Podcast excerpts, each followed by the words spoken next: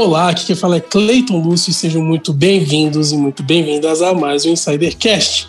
E hoje nós vamos falar sobre pesquisa de mercado.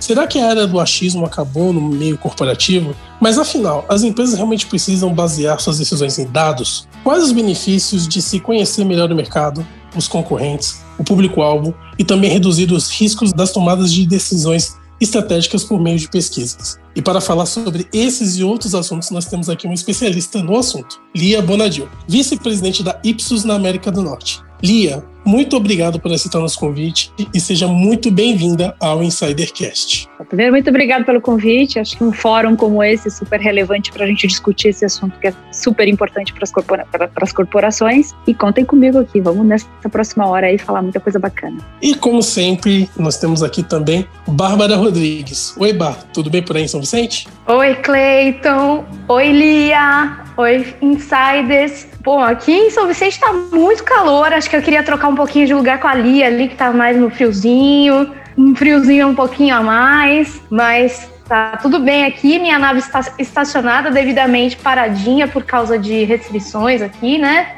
A gente não pode ficar zanzando por aí. E eu quero saber se tem alguém me ouvindo com a nave devidamente estacionada lá no maravilhoso mundo de Oz. Alô, alô, Fábio Oliveira, você me ouve? Opa, Bah, obrigado.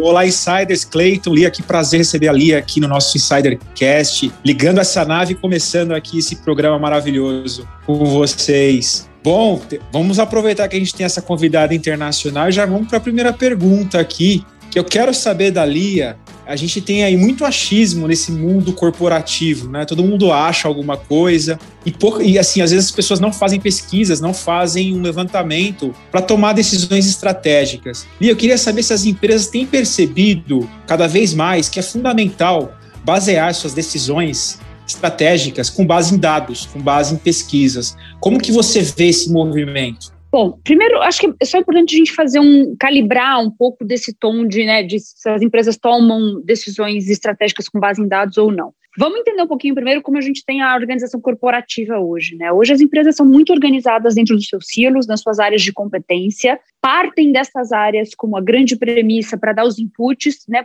para a direção, para que a direção faça a tomada de decisão. Se você partir deste pressuposto, você vai ver que tem algumas áreas que já fazem muito tempo uso de dados e de pesquisa né, necessariamente para o seu processo de tomada. Então, áreas de marketing, por exemplo, quando vai se lançar uma campanha de comunicação, dificilmente se faz o lançamento de uma campanha de comunicação sem base em pesquisa. Seja pesquisa para você entender né, o que o consumidor está entendendo daquela propaganda em si, ou seja para de fato entender a resposta que você gostaria que esse comercial trouxesse para esses consumidores. Então, se é um lançamento de produto, você tem que trabalhar no seu funil de marketing. Então, primeiro alcançar né, fazer a marca ser conhecida, depois gerar um trial, né, interesse de consumir, consumir até que essa marca vire de verdade a sua marca constante. Outras áreas que também já fazem uso bastante forte né, de pesquisa são as áreas de inovação. Em especial as empresas mais estabelecidas, as mais maiores, multinacionais, dificilmente o processo de inovação não se dá com base em pesquisa.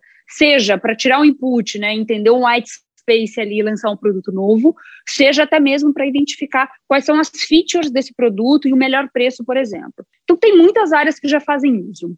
Então, eu, eu acho que a melhor conotação para essa pergunta talvez seja que tipo de dados eles usam. É um dado de áreas específicas e que, portanto, transitam só interesse das áreas, ou ele é um dado real que vem com base e foco em cliente, que permite, de fato, o processo de decisão estratégico ser focado, direcionado e, né, e ter o foco, de fato, ali em atingir a necessidade do cliente. Então, acho que é mais uma questão de qual tipo de dado do que não tomar decisão com base em dado, né? Eu acho que é mais nesse, nesse, nesse sentido.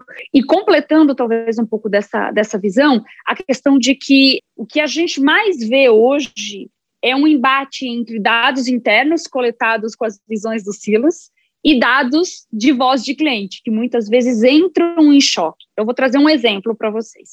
Trabalhava num, numa companhia, dentro dessa companhia a gente fazia a, a, pesquisa de voz de cliente e tinha a medição de nível de serviço interno. O nível de serviço interno gerava ali um KPI na casa dos 90% de compliance, né? Todo mundo feliz, o cliente saindo super satisfeito, mas o dado de, o dado de voz de cliente, que era o que eu perguntava em pesquisa de mercado para os clientes, diziam: não, as coisas não estavam tão cor-de-rosa assim nível de serviço ali na visão do cliente em torno dos 70%.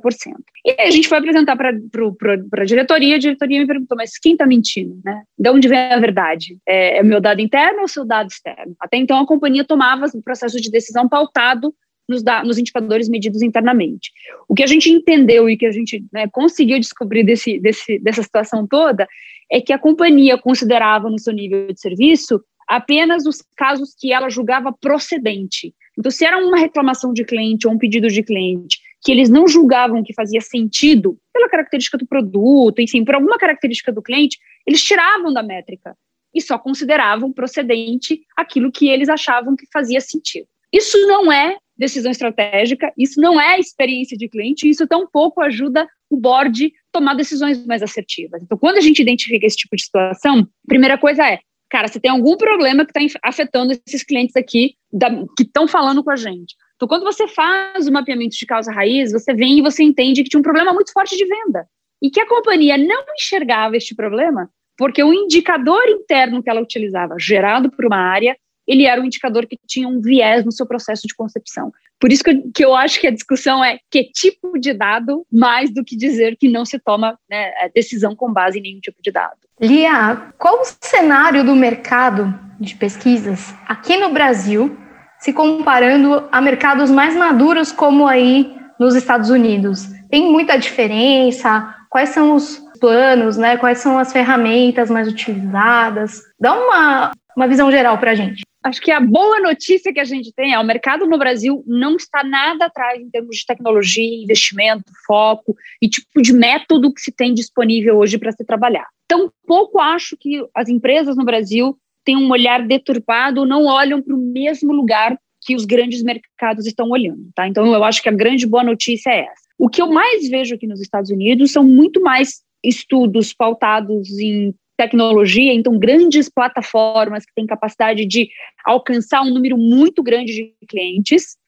O mundo online aqui é presente na hora que você acorda até a hora que você vai dormir, então muito mais ativo essa questão de fazer pesquisas no mundo digital, talvez por uma dificuldade menor do que no Brasil, né? No Brasil ainda você tem uma camada de gente com dificuldade de acesso à internet, que utiliza ainda, né, o seu do seu pacote de dados lá do seu pré-pago. Então, talvez com uma dificuldade maior de você mergulhar 100% nisso. Mas ainda assim, o Brasil hoje vem né, num nível de crescimento muito forte de se também trabalhar no mundo digital. Pensando em métodos e que tipo de pesquisas hoje se faz, independente de estar no mercado maduro ou de estar no mercado que eu nem acho que o mercado do Brasil nem, não é maduro, é, a minha boa surpresa foi chegar aqui e conseguir estabelecer um, um paralelo muito forte entre os dois mercados, de entender realmente muita solidez entre o que se faz. Mas uma das coisas que eu acho que mais, é, assim, de maneira geral, vem evoluindo muito forte são as pesquisas de cunho mais emocional, sabe as pesquisas menos funcionais,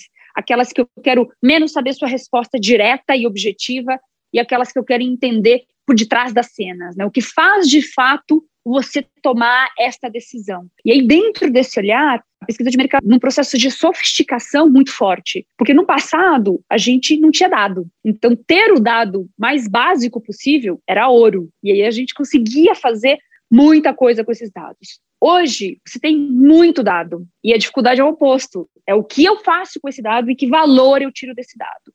E aí se coloca uma outra camada e essa outra nuance, que é entender além do dado declarado, é o que está por trás do processo de decisão dos, né, dos clientes em si. E aí a gente busca e bebe em ciências como é, comportamentais, é, behavior science, toda essa questão do comportamento e da psicologia em si, entende o processo de construção de relacionamentos entre gente, traduz isso para o mundo corporativo e hoje, no mercado corporativo, no mundo de pesquisa de mercado, a gente já é capaz de medir nível de engajamento emocional de clientes com marcas de uma maneira bastante sólida e bastante robusta. Forte nos Estados Unidos, tão forte quanto no Brasil. Então, sem nenhum tipo de prejuízo, né, dependendo do mercado que a gente está.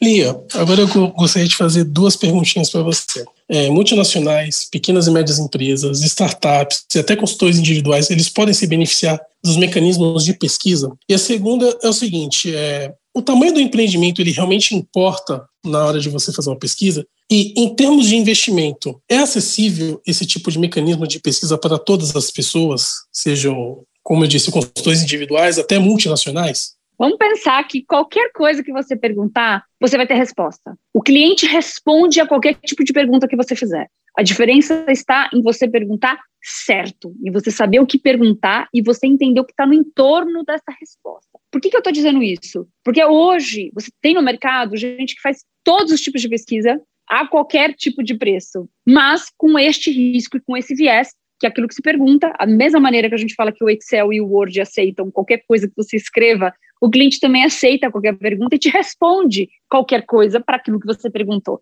Então, acho que a grande diferença está em como perguntar e como conduzir corretamente um processo de pesquisa. É uma ciência, como uma boa ciência, tem gente de comportamento, tem gente de tecnologia, tem um ecossistema muito grande que transita esse ambiente de pesquisa e faz as pesquisas corretas. Então, esse é o primeiro, o primeiro, a primeira ressalva que eu acho que é relevante dentro dessa discussão. A segunda coisa é, a gente tem que entender que tem pesquisas, ora, que vão ser super importantes, que tenham todos os mecanismos e os critérios técnicos, é, estatísticos e os rigores científicos que são né, normalmente necessários, mas tem outros momentos que uma pesquisa rápida, simples e de resultado imediato, ela é mais importante, melhor do que não ter nada.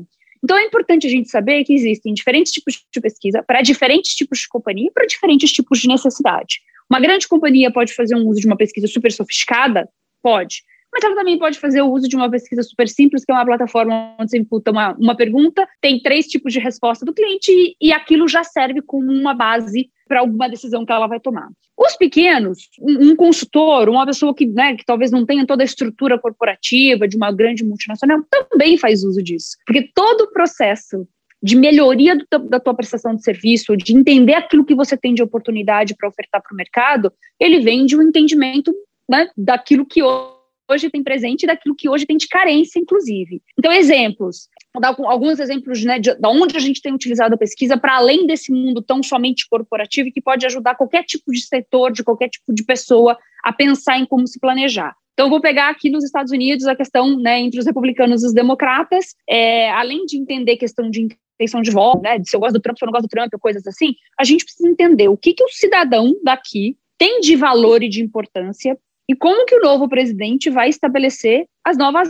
bases para sua, né, para sua base política. Então, quando você olha entre os republicanos, eu até tenho aqui a minha, a minha colinha, porque essa pesquisa é super recente, o que a gente tem é que, entre os democratas, os temas mais relevantes e mais importantes são questões de economia, sistema de saúde, né, a saúde pública de maneira geral, e a questão, obviamente, do Covid. Quando você vai para os republicanos, os únicos dois focos que eles têm, né, que eles veem como valor, são as questões de desemprego e de imigração. Então, imagina para uma administração nova, atingindo e chegando num país que está absolutamente dividido, né, muito polarizado, como é que ele vai estabelecer as bases né, de, uma, de um processo de união deste povo e garantir, né, obviamente, solidez e base para aquilo que ele vai fazer, se ele não entender que tem essas diferenças. Não é só que eu gosto do Trump ou eu não gosto do Trump, as pessoas têm valores e pilares que, de alguma maneira, ele precisa endereçar para conseguir seguir tendo é, importância.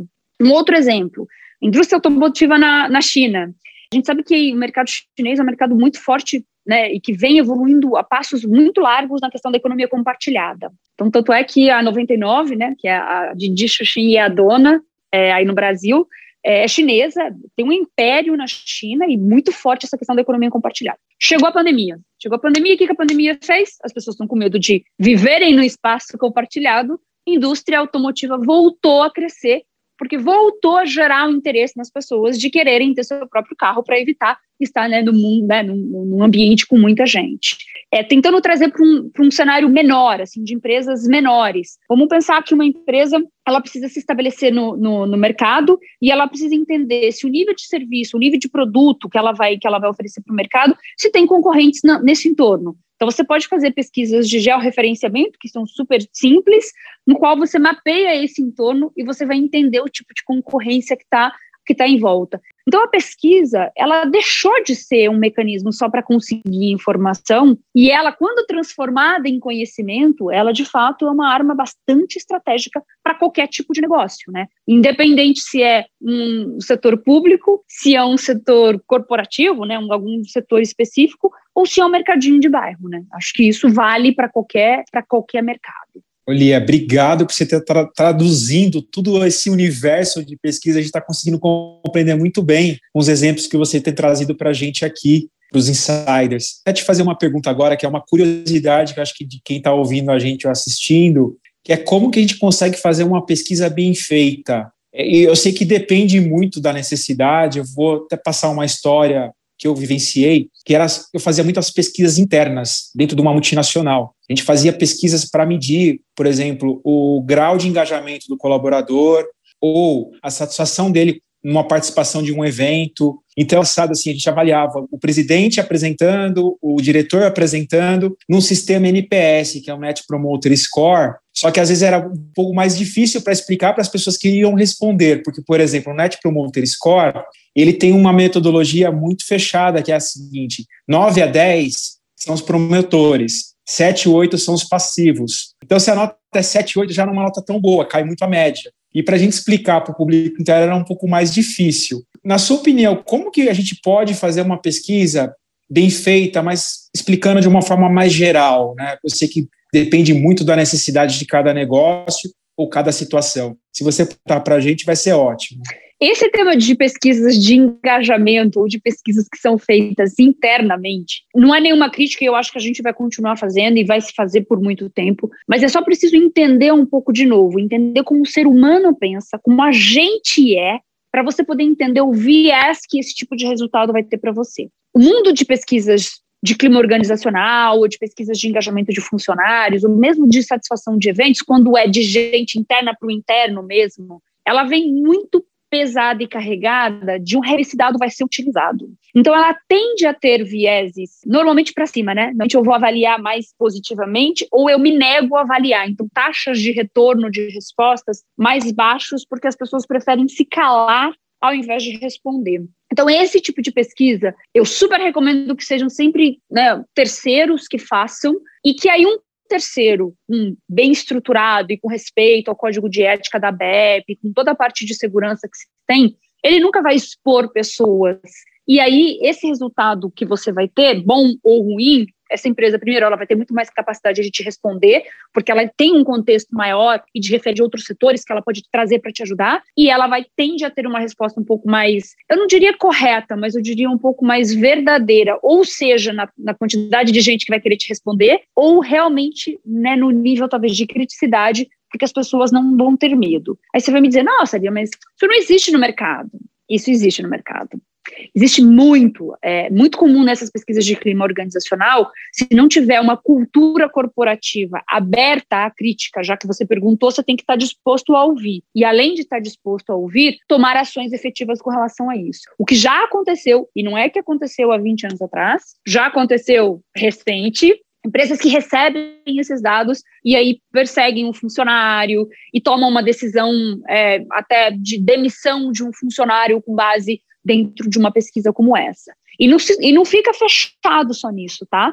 É, pesquisas de cliente oculto, quando você contrata né, uma pessoa normal é, e pede para essa pessoa se passar por um cliente real dentro, né, de uma, dentro de uma loja, por exemplo. E aí você, porventura, anota o vendedor. Se esse vendedor efetivamente não fez um bom atendimento, a gente já viu empresas fazendo um processo de demissão de funcionário com base nisso. Então, eu diria para você que explicar pesquisa, óbvio, tem uma técnica e a gente pode falar sobre isso, mas eu diria mais de uma cultura corporativa de estar aberta ao feedback a partir do momento que você pede, pede ele, né? A partir do momento que você busca ouvir isso dos seus clientes, seja ele interno, seja ele externo.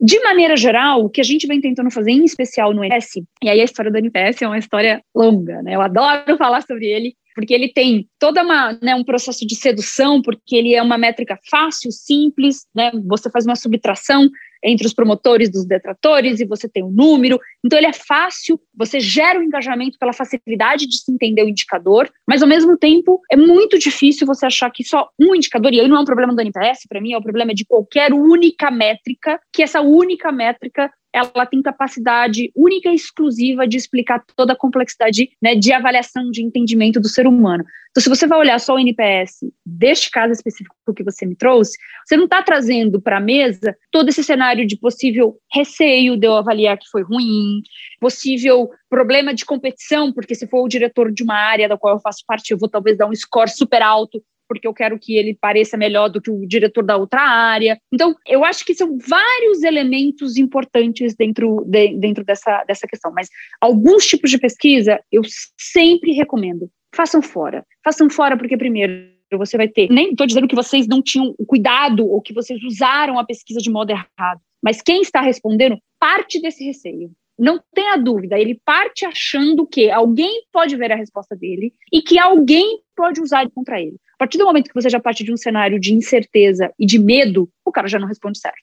Ele já não vai responder certo. Então, alguns tipos de pesquisa, busca fora. Outros faz dentro. Quando você precisa de uma pesquisa mais rápida, quando você precisa entender um pulso de alguma coisa que está acontecendo, cara, faz dentro. É mais barato, é mais rápido, vai te entregar a resposta como você precisa. Então, entender que não, precisa tudo fora, não é tudo que tem que custar muito, e não é tudo hoje que custa muito, tá? Tem muita pesquisa de institutos e de empresas grandes que são rápidas e que são também é, econômicas, que te entregam a resposta em dois dias, mas não é tudo que você precisa ir fora. Tem coisa que você pode fazer dentro. Tem coisa que eu não te recomendo fazer dentro. E aí, trazendo de novo essa questão do NPS que eu estava comentando com vocês, a gente faz um estudo muito forte de entender o viés cultural. As diferentes culturas, elas entendem perguntas de maneiras muito diferentes. Por exemplo, no Chile, a escola está lá no seu colégio, você, a nota máxima que você tira é 7, não é 10. E aí, como é que você vai entender o NPS que vai numa escala de 0 a 10, sendo que as pessoas no Chile são alfabetizadas a entenderem que o score máximo é o 7? Então, todas essas nuances de você entender o que está por trás, qual o contexto, como se entende esse resultado, eles são extremamente relevantes para você realmente fazer um bom entendimento daquele resultado de pesquisa que você está recebendo. E a, a, já pincelou algumas coisas, mas em linhas mais gerais, e para nossa audiência que às vezes não tem tanto é, contato né, com o mundo de pesquisas, quais são os principais erros cometidos nessas pesquisas de mercado? Né? Tem coisas que você acabou de dizer são melhores serem feitas fora do que dentro, que vai trazer um resultado melhor, mais efetivo. Mas em linhas gerais, quais são os principais erros que, assim, como a gente falou na outra questão, todos os empreendedores, empresas multinacionais cometem Vamos pensar nos erros no processo de concepção das pesquisas, tá? É, os erros mais básicos que você vê quando não são né, pessoas que já com experiência em conduzir esse tipo de pesquisa são perguntas que já direcionam um tipo de resposta. Então, a pergunta ela não é aberta o suficiente ou ela, ela, ela já te direciona para um tipo de, de tom que você gostaria de ouvir de quem está respondendo. É, erros é, no, no tipo de trigger que vai direcionar essa pesquisa. Então, vamos supor, se eu quero fazer uma pesquisa de medição de experiência, ela tem que ser próximo da experiência. Ela não pode acontecer daqui 10 dias depois que esse cliente passou para poder fazer o envio. E aí você vai falar, poxa, mas é tão diferente assim, tem tanto impacto? Tem muito impacto. Atributos, quando você vai perguntar um atributo, então de concordância, por exemplo, quanto você concorda com isso?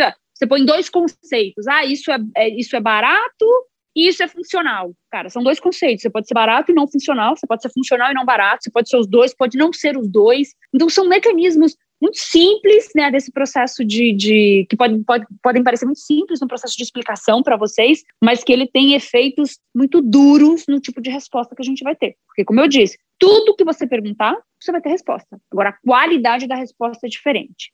Mudando a ótica, trazendo a ótica né, do que as empresas podem cometer de erros, acho que as grandes, as grandes é, avenidas de erro aí são eles partirem já de uma premissa de que o cliente quer aquilo e não aceitar necessariamente o tipo de resposta que vem do cliente. Então, quando vai se fazer o lançamento de alguma coisa, e aí o board quer muito que seja coisa para a direção A, e o cliente traz que é para a direção B, o embate interno para a gente fazer esse processo de convencimento, ele é grande, porque já tem muitos preconceitos estabelecidos internamente. Ou a empresa quer lançar uma pesquisa que tem um nível de complexidade amostral, então falar com clientes muito específicos. Então, sei lá, pesquisas com mães de filhos de 0 a 6 anos de zero a seis meses, por exemplo, que né, precisam consumir um determinado tipo específico de produto. Eu não posso fazer de qualquer maneira. Tem uma dificuldade de você atingir essas mulheres, você tem que respeitar a distribuição de região, porque os hábitos de consumo, né, de como as mães se relacionam com os filhos, ele é muito diferente em diferentes regiões do país.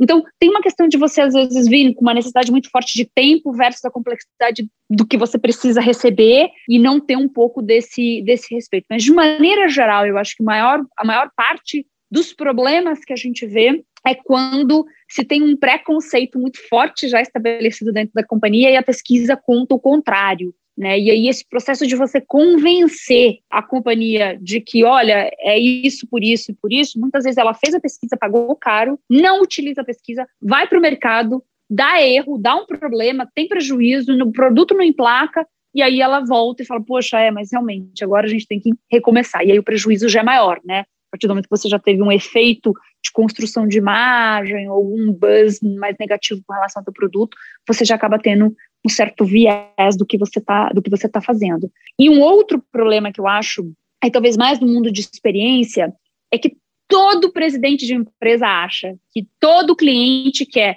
de graça o produto, que é o que é o produto premium pagando o preço do produto mais básico. E essa é uma das grandes falácias do mercado, porque o que o cliente quer é receber aquilo que você prometeu para ele. Então, a tua promessa de marca, ele é muito mais relevante do que você achar simplisticamente que o cliente quer tudo de graça, ou que ele quer tudo sem ele ter direito.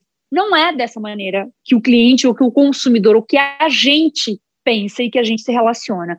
Então, tem muito é, preconcepções com relação, em especial em boards, do que eles imaginam que os clientes queiram, do que necessariamente abrir uma escuta para ouvir realmente o que, o que eles esperam.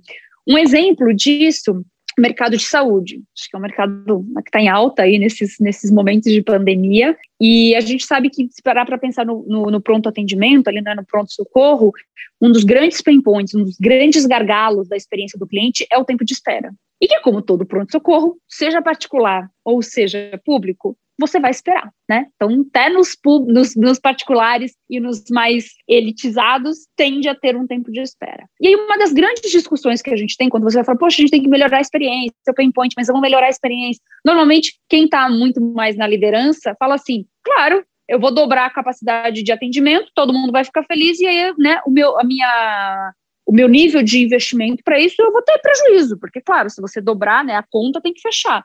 Nível de profissional, volume de gente atendida, tem que ter um balanço ali. E normalmente o que a gente fala é, você precisa buscar o melhor nível de experiência dentro do melhor nível de custo. Então não é você ter um NPS de 100 pra, entre os clientes que passaram no pronto-socorro, mas é você entender qual é o melhor NPS e nível de investimento que você tem que fazer. Possivelmente você vai ter que investir? Vai ter que investir, mas possivelmente não é dobrar, triplicar, quintuplicar a quantidade de atendimentos que você faz. Então, essa dinâmica de você achar que o cliente quer tudo ou mais sem pagar é mentirosa. O que a gente tem que encontrar é uma das coisas e garantir a melhora da, da experiência, a melhora daquela, daquele serviço em si e, obviamente, garantir o retorno financeiro disso. Porque dentro do mundo de experiência a gente chama de ROXI, né, que é o, o ROI, o retorno sobre esses projetos de experiência de cliente. E aí, altamente tema de que você fala em qualquer board, em qualquer comitê de, de, de gestão, porque realmente é altamente estratégico, né? Então se conecta muito com o mundo do negócio deles. Li aqui a aula, viu? Vou olhar com mais carinho para esse mundo das pesquisas. Parabéns pelas respostas. Você falou anteriormente que existem toneladas e toneladas de dados atualmente para serem interpretados, e durante a, pesquisa, e durante a nossa entrevista você foi demonstrando que também, felizmente, existem várias e várias ferramentas, técnicas e meios para filtrar quais são as informações mais relevantes. Eu tenho duas perguntas. A primeira é: quais são as técnicas e pesquisas de mercado que são mais que são atualmente mais utilizadas? E eu também queria saber quais são as técnicas e pesquisas de mercado que você acredita que serão mais utilizadas nesse ano. Quais são as tendências para esse ano, mais especificamente? Acho que dependendo do setor onde a gente está de pesquisa, tem muitas nuances e especificidades, tá? Mas de maneira geral, eu acho que o fio condutor em todos os tipos de pesquisa é tentar entender o que está por detrás das respostas que são declaradas, né? Se eu não quero só que o cara me fale se ele prefere o A ou o B, eu quero saber o que está por trás desse processo de escolha do A e do B em si. Então, de maneira muito ampla, seriam essas pesquisas de cunho mais profundo e que entendem para além daquela questão funcional, daquela declaração concreta e direta ali que aquele cliente está dando. Quando a gente vem para o mundo de customer experience, que eu acho que é a grande avenida de diferenciação hoje, e diferenciação competitiva, né? A gente está falando que hoje, embora tenha uma ou outra diferença de produtos, de maneira geral, você sabe que o grande diferencial competitivo, que tem capacidade de reter um cliente, aumentar ticket médio, é o tipo de experiência e de sentimento que ele tem, né, de se sentir acolhido nessa marca. Então, quando a gente vai para esse mundo de experiência, trazendo com esse olhar, né, que a gente estava discutindo, são as pesquisas mais transacionais, bebem e que estão em paralelo às dinâmicas de tecnologia. Então, o que, que eu quero dizer com isso? Você interaciona com as marcas em diferentes pontos de contato, no call center, na loja física, no, sac, no, no, no chat, é, no uso do produto, no pagamento de uma fatura, enfim, qualquer tipo de interação que você tenha com a marca, e as marcas estabelecem triggers para entender, obviamente não em todos, mas daqueles que são mais relevantes né, para a sua experiência, para entender como foi sua experiência. Como é que eu faço isso de maneira em tempo real, né, para saber que você interacionou, para você me dar a resposta, eu ouvi a resposta e se você tiver um problema, eu já corrigi esse problema. Tem tecnologia. Não tem como não fazer isso com integração de sistema, não tem como fazer isso com elementos que disparam volumes absurdos de, de dados e que comportam os dados e capacidade de processamento de informação.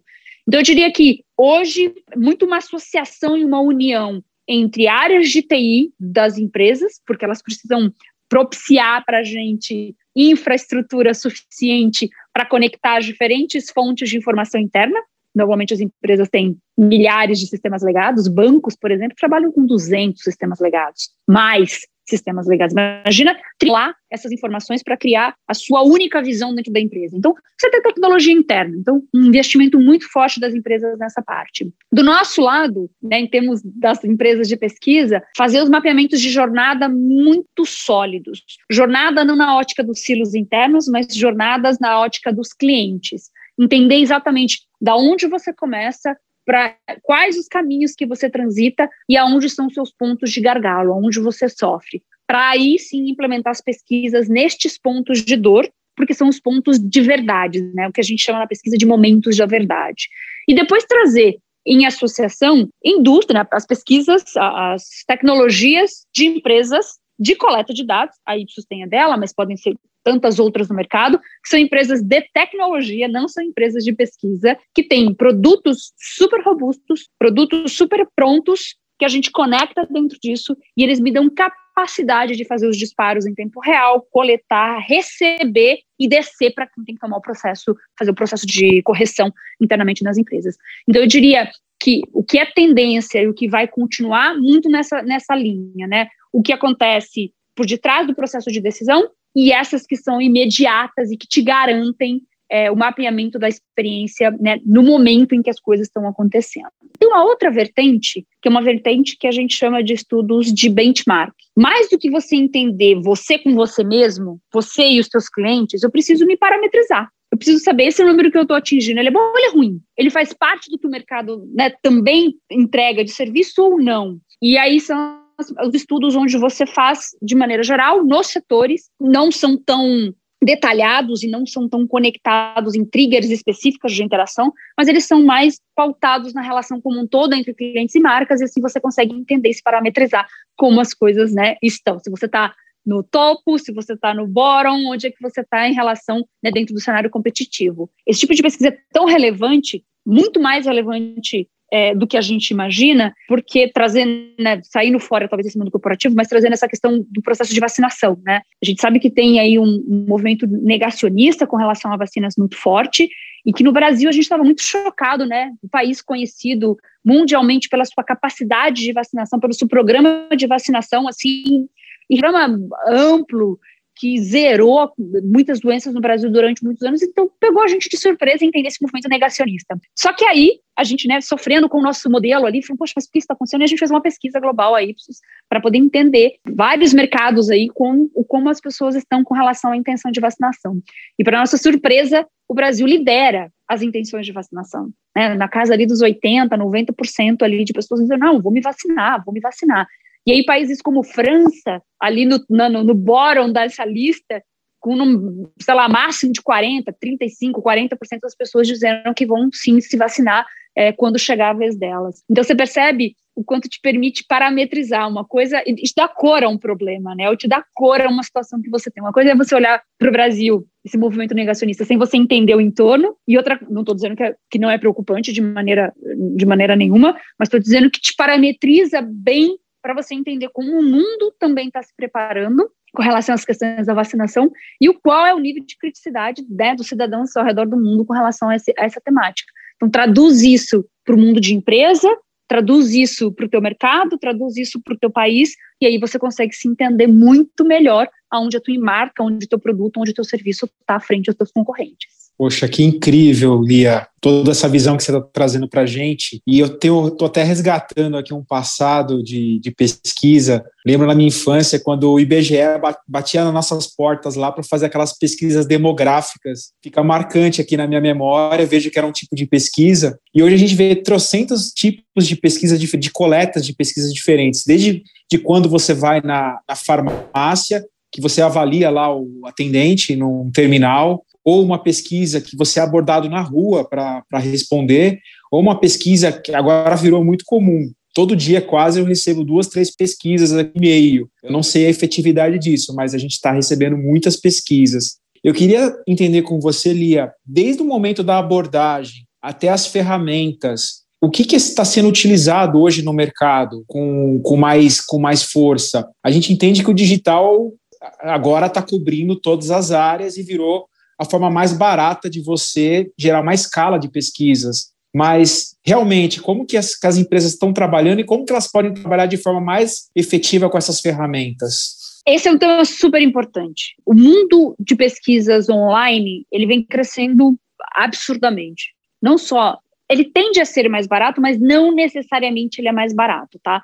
Isso também é uma coisa que a gente tenta desmistificar muito. Você não ganha porque ele, é, ele reduz preço, você ganha por outras variáveis que não só essa questão de, de, de custo, tá?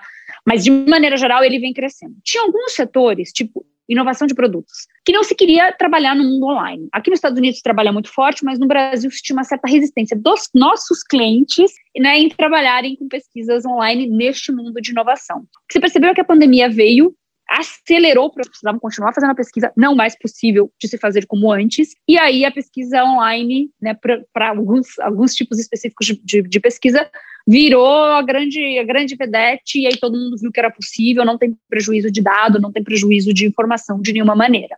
O que a gente sabe é que o processo de pesquisa em si, da mesma maneira que as marcas se preocupam com a experiência em qualquer ponto de contato, a pesquisa também é um ponto de contato com a marca. Então você também tem que propiciar um nível de interação e de experiência que seja confortável. Hoje no mercado não se pode mais fazer pesquisa com mais de 30 minutos. Ah, mas tem cliente que faz. A gente recebe cliente que ainda quer, porque quer. Tudo bem. Você negocia, você tenta reduzir, você diminui isso, diminui aquilo, tenta fazer um rodízio ali para diminuir a quantidade de, né, de, de, perguntas que o cliente vai ter que responder, mas você não pode mais fazer isso. Quem que senta 30 minutos, prende atenção durante 30 minutos para responder uma pesquisa? Não prende. A gente fala hoje que a memória das pessoas, ou a capacidade de concentração, ela está menor do que de um peixe.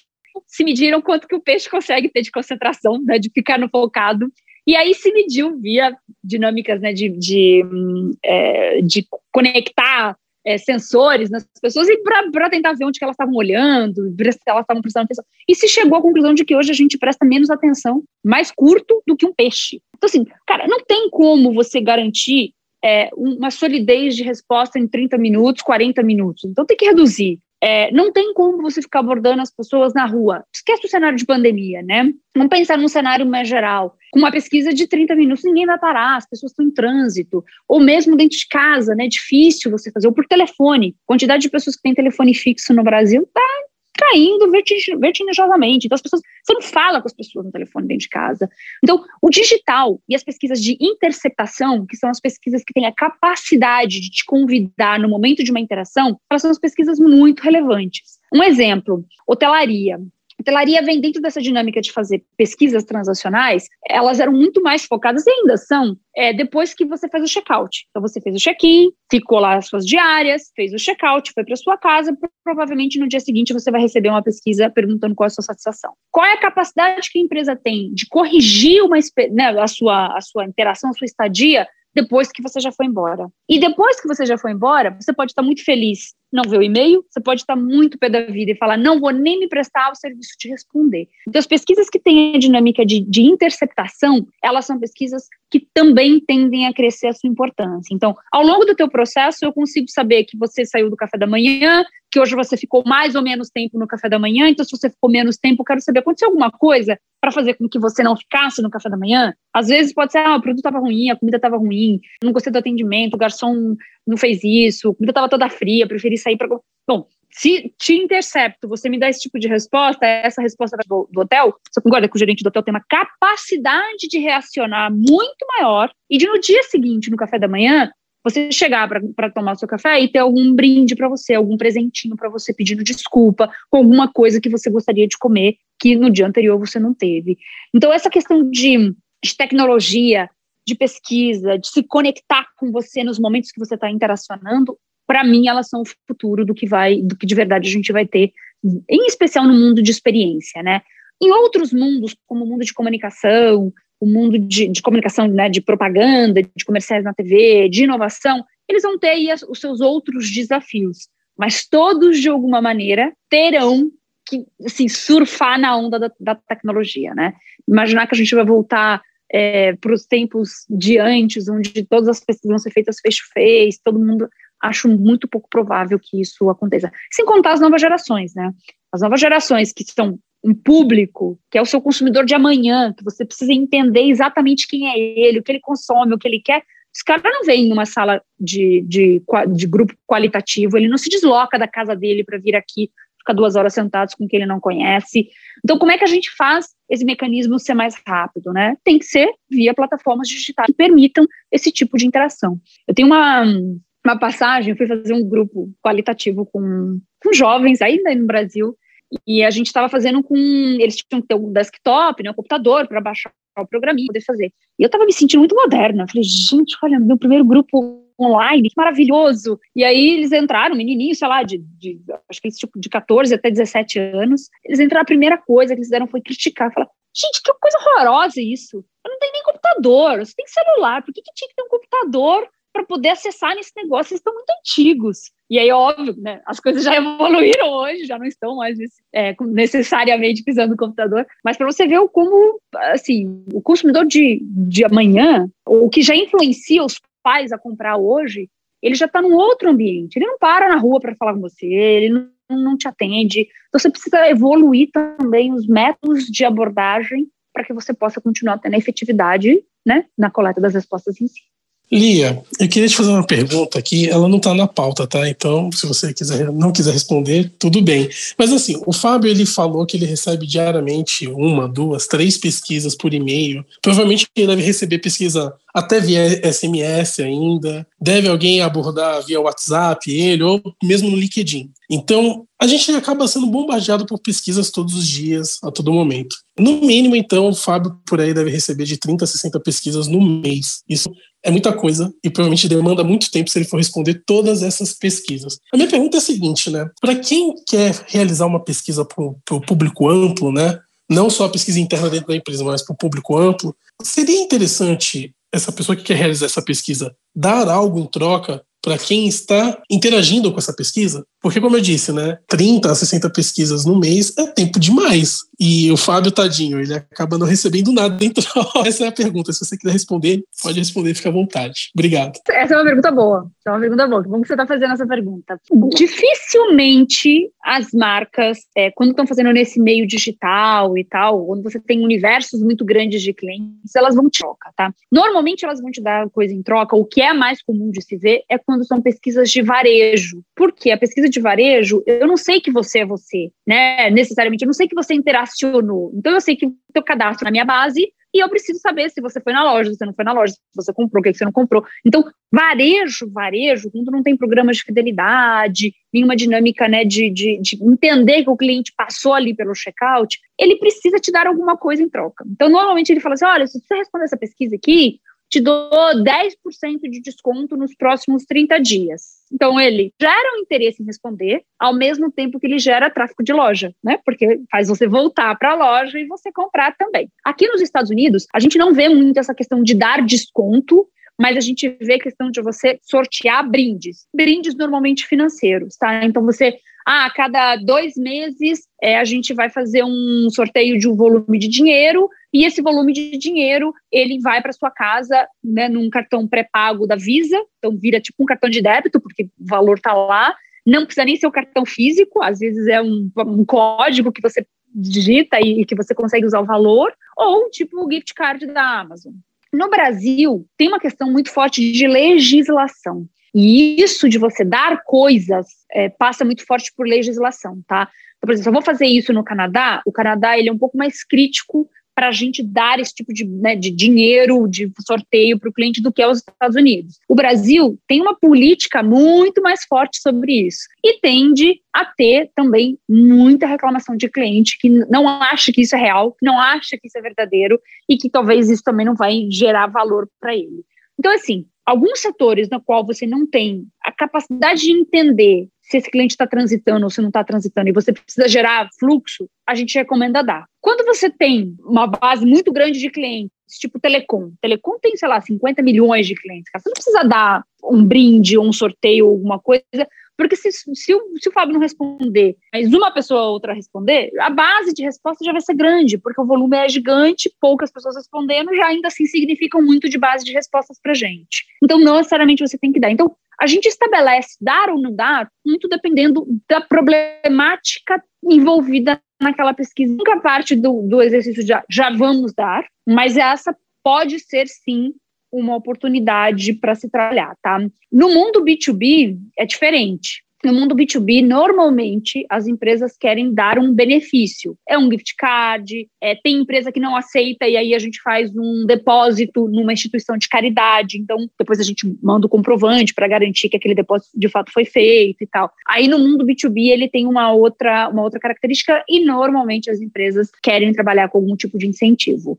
Agora, as empresas em si, todas que estão abordando o Fábio, muito provavelmente elas não sabem que todas elas estão abordando o Fábio. E aí entra a habilidade e a capacidade delas construírem o título do e-mail, a carta convite, o subject, né, como ela vai perguntar para ele, para ela gerar um ruído, para ela quebrar o ruído da caixa de entrada dele e ele falar: opa, isso é relevante para mim. Então, e-mails que falam assim: pesquisa de satisfação, a taxa de retorno é mínima cara, eu não quero responder coisa chata isso. Pesquisas que perguntam: Ei, Fábio, você veio na loja, tá tudo bem com você? Alguma coisa assim, tá?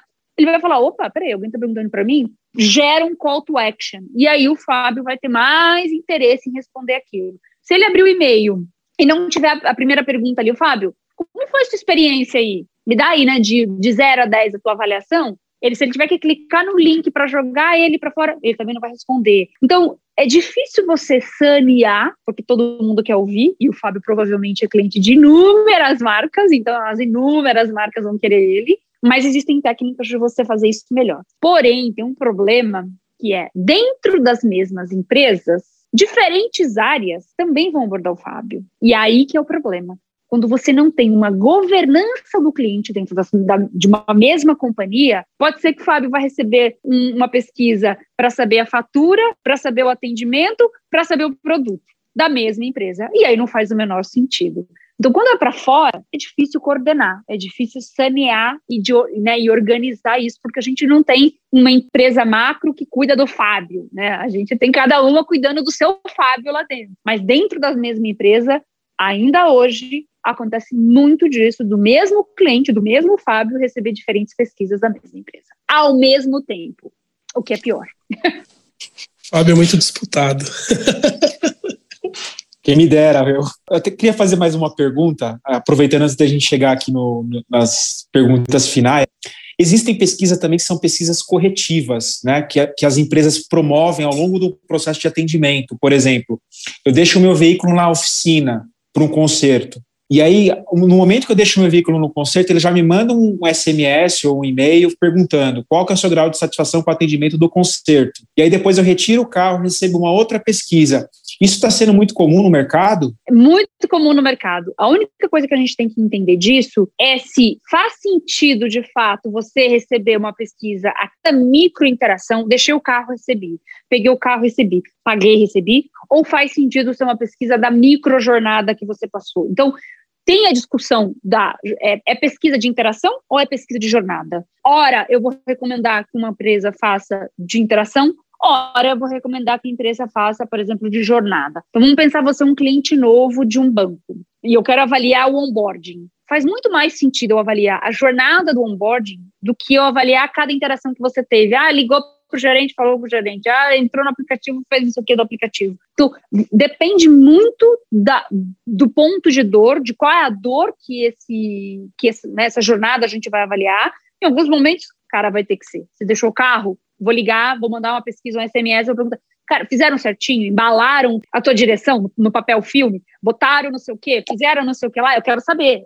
porque às vezes o que está acontecendo de problema nessa empresa é um problema de não cumprimento de protocolo. Cara, se é um problema de não, de não cumprimento de protocolo e os clientes estão reclamando que deixa o carro novo e o cliente sai com risco, a direção suja, de graxa da mão do mecânico, aí eu tenho que fazer uma pesquisa de interação. Então você, você observa que não tem o jeito certo. Tem, a gente tem diferentes mecanismos de perguntar, de aplicar, de fazer para resolver o problema. Então, ninguém mais hoje faz pesquisa só para saber. A gente faz pesquisa para saber e tomar ação com base nessa pesquisa. E esse processo de decidir qual é a melhor ação a ser tomada, ele está intrinsecamente ligado a qual foi a melhor maneira de eu fazer a coleta de dados, entendeu? Então depende muito do mecanismo. Mas diria que essas pesquisas transacionais, interacionais, né, que querem saber como de fato as coisas estão acontecendo na hora que as coisas estão acontecendo, elas são a tendência total. Assim, dificilmente a gente vai fugir desse universo. Lia, agora a gente está chegando ao final, infelizmente, do nosso Insidercast, mas antes a gente não pode deixar de fazer a pergunta que é a pergunta chave em todos os nossos Insidercasts e que é quase uma pesquisa de quem é a Lia. Tirando o crachá de Ipsos, essa mulher incrível é, eu tô assim encantada ouvindo você falar. Uma brasileira em outro país, vice-presidente na América do Norte, maravilhosa. Conta um pouquinho pra gente quem é você, um pouco da tua história, porque a gente tem nas nossas pesquisas aqui de interação, a gente percebe que o nosso público é essencialmente feminino e numa faixa etária ali entre as pessoas que estão chegando no mercado de trabalho e as pessoas que estão buscando recolocação. Então, esse momento de tirar o crachá do nosso convidado é sempre um momento assim de muita interação, tanto com o convidado como com quem ouve. Então, é um dos momentos preferidos aqui, nossos e de quem nos ouve. Fala um pouquinho pra gente, assim como você fala tão bem das pesquisas, fala um pouquinho de você pra gente. Poxa, é sempre muito mais fácil falar do outro, falar da gente sempre é um pouco mais complicado. Bom, primeiro, obrigado pelo reconhecimento, né, de entender, eu também sou muito orgulhosa da carreira que eu, da carreira que eu construí.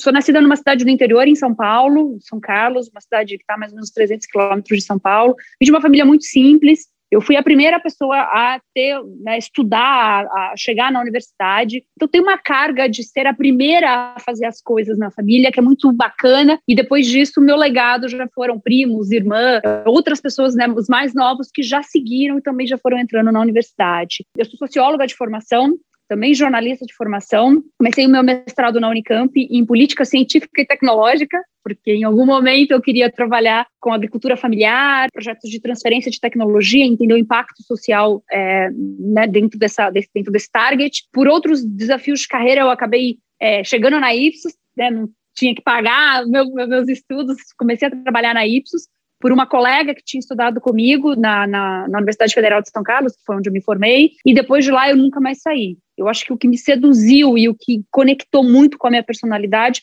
foi essa capacidade de você ter diversos assuntos para falar, para atender, para aprender, porque quando você trabalha em pesquisa de mercado, você não é, não é especializado, especializado no setor, né? Você tem que falar de tudo.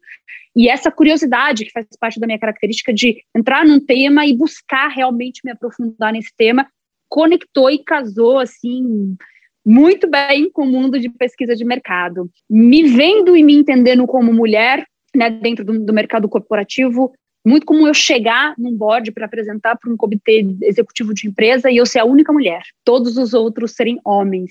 É, e a copeira não é copeira, é copeiro. E a secretária não é secretária, é secretário. Não estou dizendo que mulher só tem que ser secretária, mas sabe esses, esses cargos que normalmente se dão para a mulher e você vê que em algumas empresas, não, é só homem, assim, homens dominando o mesmo terreno. Então eu sou orgulhosa né, da história, da onde eu vim, o que eu construí, o legado que eu deixei, mas também orgulhosa da construção de carreira que eu fiz, sendo mulher, que no mundo corporativo a gente sabe que tem aí os seus desafios, né? Acho que como grandes características das quais eu me orgulho e vejo que geraram muito fruto né, dentro da minha carreira, foi a minha, a minha persistência e minha resiliência, assim, de não me acanhar, é, em especial no, no, mundo e no modelo, né, alguns setores, inclusive desses que a gente falou aqui hoje, são setores amplamente dominados por homens, assim, que são, e que é difícil né, você chegar e, e, alcançar seu espaço, mas ser muito confiante né, do, do, conhecimento, da capacidade e estudar sempre. Eu acho que é, uma das grandes é, é, vontades, inclusive, que me fizeram sair do Brasil no meio da pandemia, porque eu vim para os Estados Unidos, trabalhei dois dias no escritório e entramos em lockdown desde então. Eu cheguei aqui 11 de março do ano então, né, ter essa vontade de vir mesmo durante um, né, um momento que estava bastante caótico, foi essa curiosidade de entender o ser humano e de achar que a gente sempre tem que aprender. Então, eu estava bem no Brasil? Muito bem. Estava liderando o business no, no país, estava muito tranquila, mas isso estava me deixando relativamente quadrada numa visão de mundo e numa visão de gente que já estava ali, né? Já estava dado, já tinha entendido, já, já tinha conhecido. E aí essa característica de entender que o mundo é muito mais plural, de que ele é muito mais diverso, de que o que eu acho que é certo pode não ser certo para o outro, né? E essa capacidade de ver as diferentes visões de mundo, eu acho que é o que mais me motiva, o que mais me move e o que casou com a minha carreira, com o mundo de pesquisa de mercado, que não é só técnica, é muita capacidade de você pegar dado, coletar correto e fazer disso virar conhecimento. Essa união é o que me, me seduziu, continua me seduzindo e que eu acho que acabou com, os meus, né, com as minhas características é, casando muito bem. Não sei se eu respondi. Super respondeu, Lia. Que inspiração a sua história. A menina de São Carlos que hoje navega em outros mares.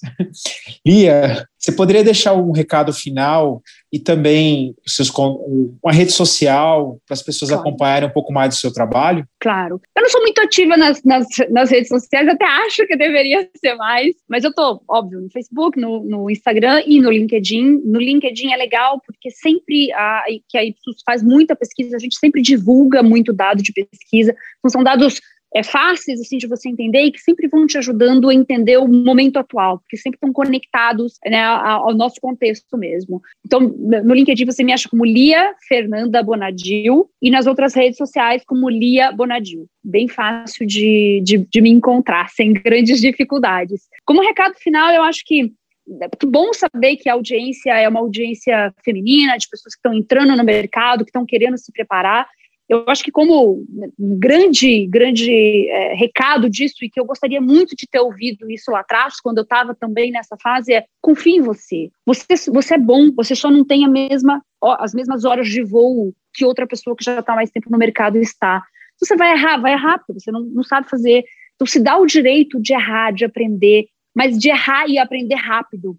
Eu gosto muito da filosofia do Elon Musk. Elon Musk modificou todo o mercado de, de setor né, aeroespacial e até automotivo, né, por conta de petróleo, porque lançou o carro elétrico e com baterias. Então, só nessa ele já já botou ali um, não, uma, uma pequena uma pequena foice ali na, na indústria de petróleo e de, de, setor automobilístico também, que patinou muito em evoluir isso. Mas eu gosto muito da, da filosofia dele, que é uma filosofia de errar rápido, aprender rápido. Então ele faz foguete, ele lança os protótipos, os protótipos explodem, ele aprende rápido e lança outro e lança outro. Então, para gente que está entrando no mercado, é não tenha medo Acho que a gente tem que se jogar, tem que se, pro, se profissionalizar, buscar conteúdo. O conteúdo superficial tampouco garante solidez para a gente, mas errar rápido, se dar o direito de aprender e ser, né, dentro desse processo, trabalhar com muita paixão, porque eu acho que a gente só é bom, de fato, naquilo que a gente, que a gente faz, e o coração palpita, né? Se a gente não tiver isso, você pode ser o maior expert, se não tiver brilho nos olhos e coração palpitando, pouco sucesso você vai ter. Poxa, Lia, muitíssimo obrigado pela tua presença, foi uma honra contar com você aqui. Eu anotei aqui algumas coisas que você falou agora nessa reta final, que vai muito de encontro com o sucesso dos nossos outros convidados também, que eles batem muito na tecla da questão da curiosidade, que, o profissional, para ter sucesso, tem que ter curiosidade, sair da zona do, de conforto. Então, sempre você pode estar melhor do que onde você está, isso que você falou. Se livrar da síndrome do impostor, que no caso a gente até falou, fez uma entrevista recente da síndrome da impostora para as mulheres e como é desafiadora a mulher ser mulher no mundo corporativo, mas como a, a, mulher, quando vence, tem aquele gostinho especial, porque é muito mais desafiador. E a gente sempre tem falado aqui no Insidercast, né? O Insidercast nasceu dessa força, de uma mentoria feminina, por meio da Bárbara, que ela veio e irradiou a gente aqui com, com tudo que ela ouviu nessa mentoria, só para comentar esses comportamentos que você mencionou, que vai muito de encontro com os outros nossos convidados. Bah, é com você. Obrigado, insiders. Ah, é até difícil dizer, porque dá para ver que ali atrás, no recado final dela, o que ela falou aqui durante todo o programa, e é, é nítido nos olhos dela. A gente está fisicamente muitas e muitas léguas de distância, mas dá para sentir que o, o coração dela vibra, os olhos dela brilham quando ela fala dos dados, das coletas, das pesquisas, do mercado, das pessoas. Era um tema que poderia ser tão frio, mas ela trouxe tanta humanidade, trouxe um calor nas palavras, em como ela trouxe aqui para a gente. Ela exemplificou de uma maneira que a gente que não entende desse bastidor de dados e pesquisas foi muito simples de entender, foi muito gostoso de ouvir. E eu, como mulher, me inspira ver uma outra mulher que saiu de São Carlos, a primeira da família a fazer faculdade, atravessar os mares e conquistar o mundo. É muito legal, é muito inspirador. E como o, o Fá comentou, e a gente fala aqui ao longo dos, dos nossos episódios, né, o Insidercast nasceu por causa de uma mentoria, nasceu por causa de uma insatisfação minha de não estar mais satisfeita, não fazer meu olho brilhar, o meu coração pulsar por alguma coisa e buscar essa mentoria, e dessa mentoria reencontrar o Fábio, puxar o Cleiton com a gente, e nasceu essa, esse projeto que para mim é, é mais do que meu filho, é minha menina dos olhos, o Insidercast é a minha menina dos olhos. Então, Lia, só gratidão por tudo que você trouxe aqui para a gente de pesquisas, dados, números e principalmente muito obrigada por mostrar a sua humanidade isso para a gente não tem preço, mostra mais uma vez que a nossa máxima aqui de no final do dia são pessoas lidando com pessoas, é sempre muito viva, muito ativa. Muito obrigada mais uma vez por aceitar o nosso convite. Fá, muito obrigada pela condução, por mais uma pauta incrível. Insiders, muito obrigada pela audiência de vocês, pela companhia de vocês que a gente possa se encontrar muitas e inúmeras outras vezes. E lógico que a gente se vê num próximo episódio. Cleiton, da onde você estiver, é com você para você encerrar o nosso episódio de hoje. Até lá! ai, ai. Hoje eu estou em Alambari, interior de São Paulo. Lia, eu acho que você... Pesquisas mostram que o Cleiton viaja mais do que o presidente da República. Essa nave não falta combustível. Exato. Tá viajando mais que qualquer outro político aí, Cleiton. Tava faltando bullying no episódio. Eu tava sentindo até falta já. É, Lia, muito obrigado por aceitar os convites. Eu acredito que você é uma desbravadora pela história que você contou, por ser a primeira na sua família e a primeira em tantas coisas. Então, parabéns. E assim, eu, o Fábio e a Bárbara, nós somos desbravadores também em muitas coisas. E a gente sabe como é como posso dizer, prazeroso fazer algo que a gente ama e também a gente sabe o peso que é ser um desbravador, porque normalmente a gente não recebe o incentivo das pessoas, né? só depois que faz o sucesso que olha que legal, né? Você fez sucesso, parabéns. mas é também muito prazerosa pelo seguinte, porque a gente faz o que a gente ama. Para finalizar, eu queria falar o seguinte, né? Tem um livro que eu gosto muito, que é de um filósofo indiano chamado Osho, né? Que é Faça o seu coração vibrar. Eu acho que a vida só tem sentido quando a gente faz aquilo que os nossos olhos brilham e nosso coração vibra. E hoje eu tenho que acrescentar o seguinte: faça o que o seu coração, faça aquilo que o seu coração vibra com informação com informação de qualidade. Fazendo o que você ama, com informação de qualidade, a chance de você ter o sucesso é exponencialmente maior. Então, agradeço a você, Lia, por estar no nosso convite. Bah, muito obrigado por ter participado. Fábio, muito obrigado por ter participado, apesar do bullying. E muito obrigado, Insiders, por vocês terem participado também até aqui. E como sempre, se vocês querem saber mais sobre o nosso trabalho, nós estamos em praticamente todas as redes sociais, como arroba InsiderCast, Instagram, Facebook, YouTube, LinkedIn. E se você quer é, nos mandar dicas, críticas, indicações de, de convidados, nós também temos um, contato, um e-mail que é contato@insidercom.com. Gratidão por vocês terem assistido até aqui e como sempre, nós nos vemos no próximo episódio do Insidercast.